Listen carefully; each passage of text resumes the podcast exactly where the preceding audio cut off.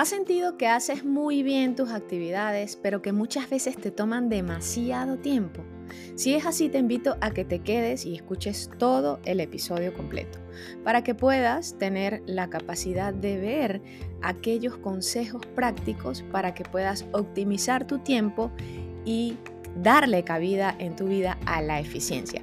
Bienvenido, bienvenida a Emprendedores Altamente Productivos. Soy Silvia Izquierdo, emprendedora, y seré tu host en este podcast, en donde te voy a ayudar a sumar la disciplina, los hábitos y la organización que te ayudarán a ser más productivo y exitoso con tu tiempo para que logres tus metas.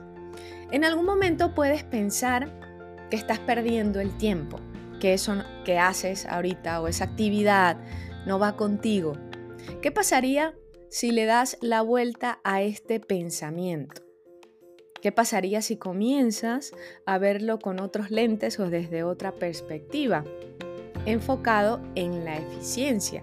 La eficiencia no es más sino la capacidad de lograr resultados que quieres o el objetivo que quieres con el mínimo posible de recursos. Para ello, a mí me ha servido muchísimo la filosofía japonesa Kaizen, la mejora continua.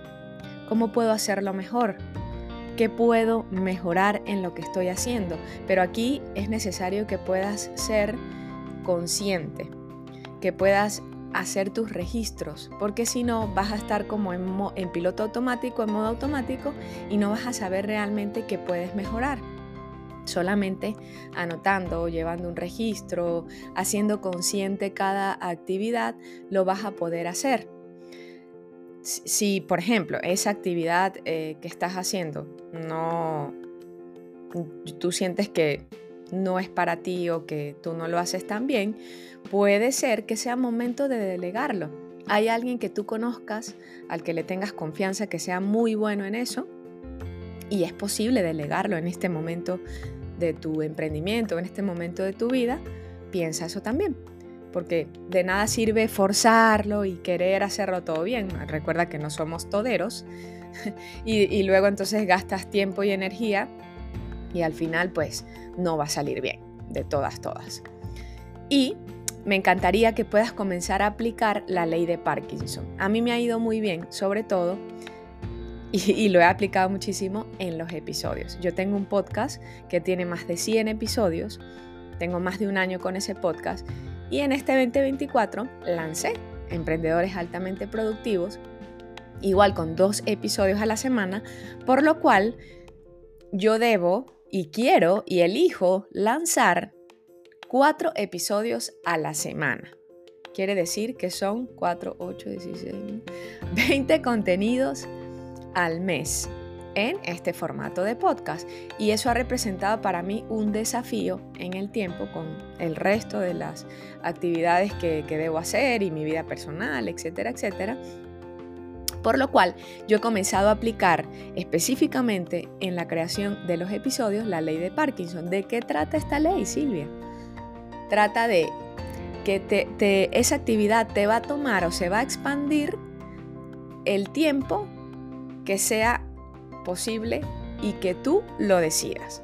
Ejemplo, si yo digo que para hacer un episodio de podcast me va a tomar una hora, me voy a tomar la hora completa porque ya yo estoy predisponiendo a mi cerebro, a mi cuerpo y estoy sentándome y digo, una hora es lo que tengo.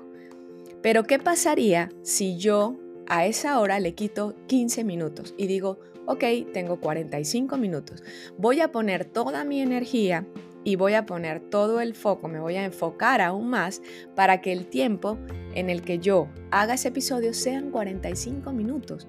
Entonces, ¿qué me quiere decir la ley de Parkinson? Que yo elijo, decido cuánto tiempo me va a tomar esa tarea, basado por supuesto en el autoconocimiento. Y fíjate que te, te comenté que yo ya llevaba 100 episodios.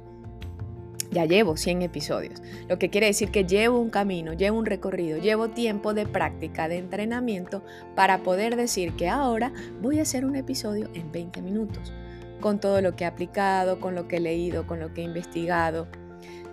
Y por último, yo siempre te recomiendo que te puedas apoyar en las herramientas tecnológicas que tengas a la mano. Yo soy amiga Yo soy aliada, soy, como dice mi mentora, socia de la inteligencia artificial. Apóyate en las herramientas tecnológicas que tienes para poder completar y ser más eficiente en todas aquellas tareas que tú quieras hacer para tu marca, para tu vida, para tu emprendimiento. Pone, ponte la mano en el corazón. Tente paciencia y reconoce desde la conciencia que muchos de estos hábitos para ser productivos toman su tiempo. ¿Qué tal este episodio? si te gustó, compártelo con tu amigo, con tu amiga emprendedora. Gracias por escuchar, gracias por acompañarme en este nuevo episodio del podcast Emprendedores Altamente Productivos. Nos vemos en el siguiente episodio y recuerda que aquí encontrarás inspiración y equilibrio en tu camino al éxito.